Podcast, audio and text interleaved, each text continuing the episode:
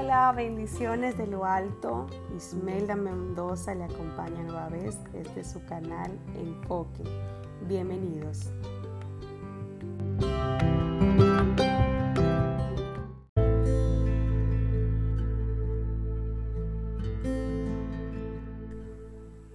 Hoy les quiero comentar un mensaje, una palabra, una reflexión para sus vidas y le he puesto como título o como tema, ¿verdad? Devuélvete. Y usted se preguntará, ¿por qué devuélvete? ¿Por qué yo tengo que devolverme?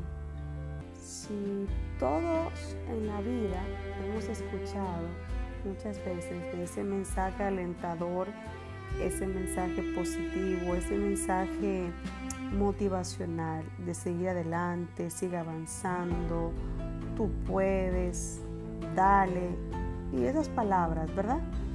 Pero este mensaje le he puesto como es, con ese título porque justamente una de las cosas es que Dios ha puesto en mi corazón es el sentir y lo que está en su palabra es de que en este momento nosotros deberíamos de devolvernos. Primero, hacer un stop en nuestras vidas y devolvernos porque cuando estamos en un camino, vamos a una dirección y entendemos que esa dirección no nos va a llevar al destino que queremos o al destino seguro, entonces no tenemos que seguir, no tenemos que seguir avanzando en ese mismo rumbo, sino devolvernos. Eh, cuando hablamos de devolvernos, es justamente eso, decidir, tomar una decisión y saber que a qué rumbo voy, por qué yo decidí seguir ese camino, esa trayectoria, a dónde me va a llevar. Entonces, hoy quiero decirte a ti que me estás escuchando, bendigo tu vida porque has tomado este tiempo para escuchar esta palabra, esta reflexión de devolvernos. Eh, nosotros, los seres humanos, muchas veces tenemos, como, como decía ahorita, tenemos en el chip eh, una meta, tenemos en el chip, tenemos eh, ese propósito, esa guía, wow, que queremos lograrlo. Pero cuando hablamos de devolvernos, a veces pensamos en el retroceso, pensamos en el que, ¿por qué me tengo que devolver?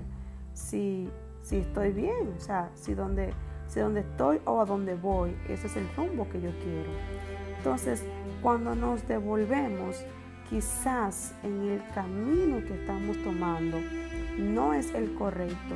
Eh, hoy justamente analizaba en el libro de Lucas, en el Evangelio de San Lucas, en el capítulo 7, versículo 11, de una historia de Jesús eh, hace un milagro poderoso y yo sé que quizá ustedes la han escuchado también y tiene como título 10 leprosos son limpiados. O sea, hay una historia que Jesús habla, o sea, hizo un milagro poderoso y Lucas escribe sobre ello. De estos 10 hombres, 10 leprosos, los 10 tenían la misma condición, los 10 estaban apartados. Sabemos que la lepra era una enfermedad que no le permitía a ellos ser ciudadanos comunes, ser ciudadanos normales dentro de la sociedad, sino que tenían que vivir apartados porque su lepra, su enfermedad, no les permitía a ellos eh, eh, codiarse con la sociedad. Entonces estos diez hombres reciben un milagro, ¿verdad? Jesús le dice, vayan y muéstrense a los sacerdotes, vayan, le da una palabra, justamente ellos estaban, él pasaba por Samaria y Galilea, y estos diez leprosos están ahí y están, como decía, con una misma condición. Ahora bien, ellos se van, recibieron, recibieron en el camino instantáneamente, recibieron su milagro, recibieron eso por lo cual habían estado necesitando, eh, eh, recibieron ese milagro, pero solamente uno se devolvió. Y yo decía, wow, o sea, pensando, quizás lo había leído anteriormente, pero me detuve un poquito más a pensar de que estos, este 1 significa el 1%. O sea, de 10, 10 devolverse 1, o sea, de 100, uno solo, un por ciento, te dirá, wow, pero si yo fuera, si yo hubiese sido esos nueve que se quedaron, que no volvieron donde Jesús, pues yo me devuelvo. Yo voy y si fuéramos en estos tiempos, miren, me tomo una foto con Jesús, la subo, la etiqueto, hablo de Jesús. Óiganme, no me, no me falta medio para yo proclamar y para yo hablar de Jesús. Pero, sin embargo, no lo hicieron. ¿Dónde se fueron esos nueve? Póngase usted a pensar. Y, y quizás estaremos parafraseando.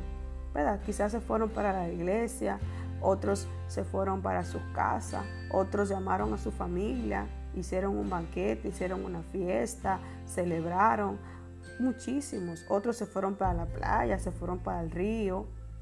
Todo un sinnúmero de, de cosas uno podría pensar de que estos nueve hombres pudieron haber hecho.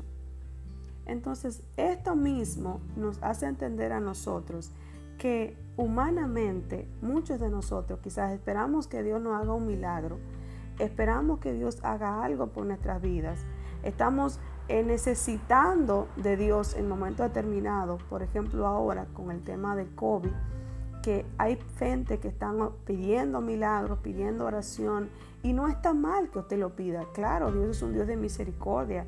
Su palabra dice que Él la da quien Él quiera y como Él quiera y que Él hace salir el sol para los buenos y malos. O sea, que no se limita, Dios no es un Dios que se limita a que tú le sirvas o no para Él darte. Él, ve tu condición y en tu condición acuérdese que tenemos a Cristo que aboga por esa condición porque Él pagó el precio, no nosotros. Entonces, en esa misma condición que nosotros quizás ponemos el ejemplo de esos nueve Quizás hemos hecho lo mismo, quizás nos hemos ido y yo me temo que eso es una realidad que está pasando ahora mismo. Gente, mire, que yo estoy segura que Dios ha hecho milagros extraordinarios en sus corazones, en su vida, le ha restaurado familia, le ha restaurado relaciones, le ha restaurado su salud, le ha restaurado su finanza. Pero, pero, eh, específicamente ahí cuando ustedes entienden esta, esto.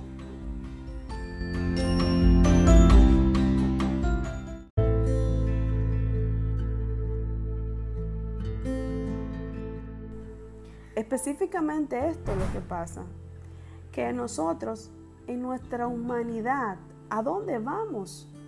Cuando recibimos eso que hemos pedido, cuando recibimos eso que anhelamos, ¿A dónde vamos a celebrar? ¿A quién llamamos para que estén ahí con nosotros? ¿A dónde vamos y decimos, wow, gracias Señor? Quizás hemos sido tan iguales que esos nueve leprosos. No hemos ido a celebrar, no hemos ido a hacer otras cosas, a deleitar y a decir, ya lo hizo, gloria, qué bueno, pero no está incluido en el devolvernos y darle gracias. Hoy te voy a decir, devuélvete. Tú que me estás escuchando, tú que has recibido un milagro, tú que sabes que Dios tuvo misericordia contigo, tú que sabes a dónde tú estabas y la condición que tú estabas, a Él, a ti te estoy diciendo, hoy te estoy diciendo esta palabra, devuélvete. Devuélvete. ¿Sabes por qué digo que te devuelvas? Porque el que se devuelve recibe más. ¿Y sabes que tú vas a recibir? lo que recibió ese solo. La Biblia dice que este hombre, Jesús le pregunta, ¿no hubo quien volviese y diese gloria a Dios sino este extranjero? Y le dijo, levántate, vete, tu fe te ha salvado. O sea, le estoy hablando en este sentido, este hombre recibió más. ¿Por qué recibió más al devolverse?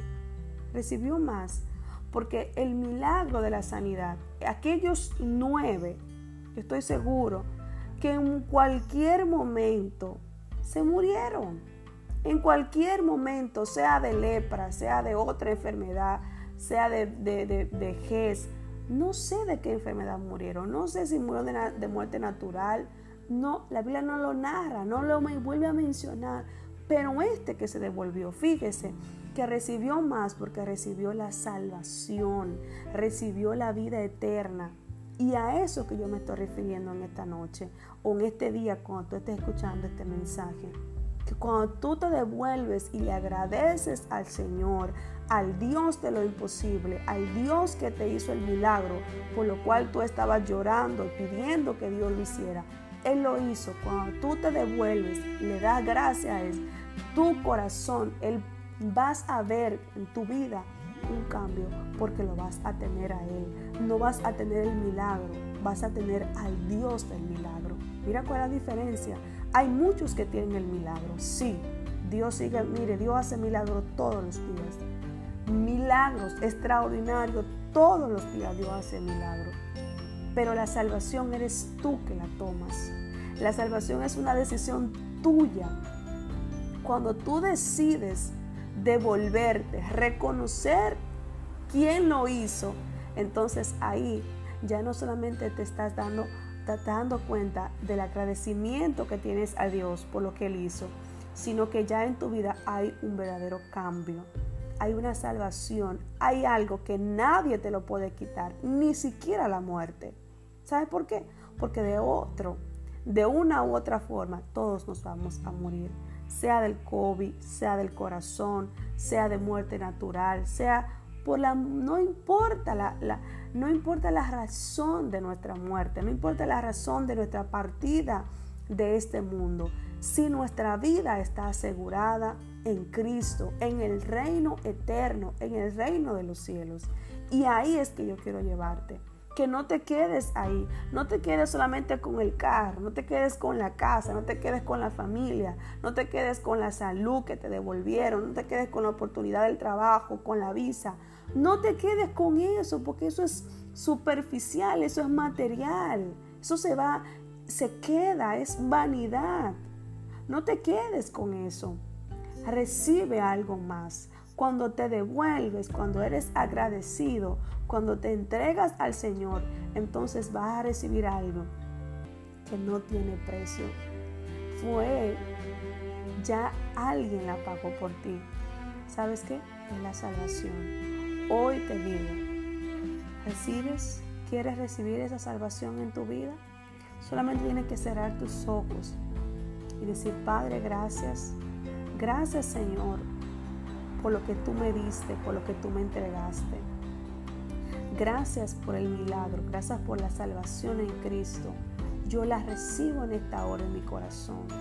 Perdona mis pecados, borra mis iniquidades. Yo acepto tu amor, tu paz, tu perdón en mi corazón. Ayúdame a ser agradecido, a ser diferente en el nombre de Jesús. Si tú has hecho esta oración conmigo, déjame invitarte, déjame felicitarte, porque has hecho la mejor decisión del mundo. Has tomado la mejor decisión de tu vida. Es hoy no solamente tienes el milagro, hoy tienes el mayor milagro, que es la salvación. Bienvenido a la familia de la fe. Dios te bendiga.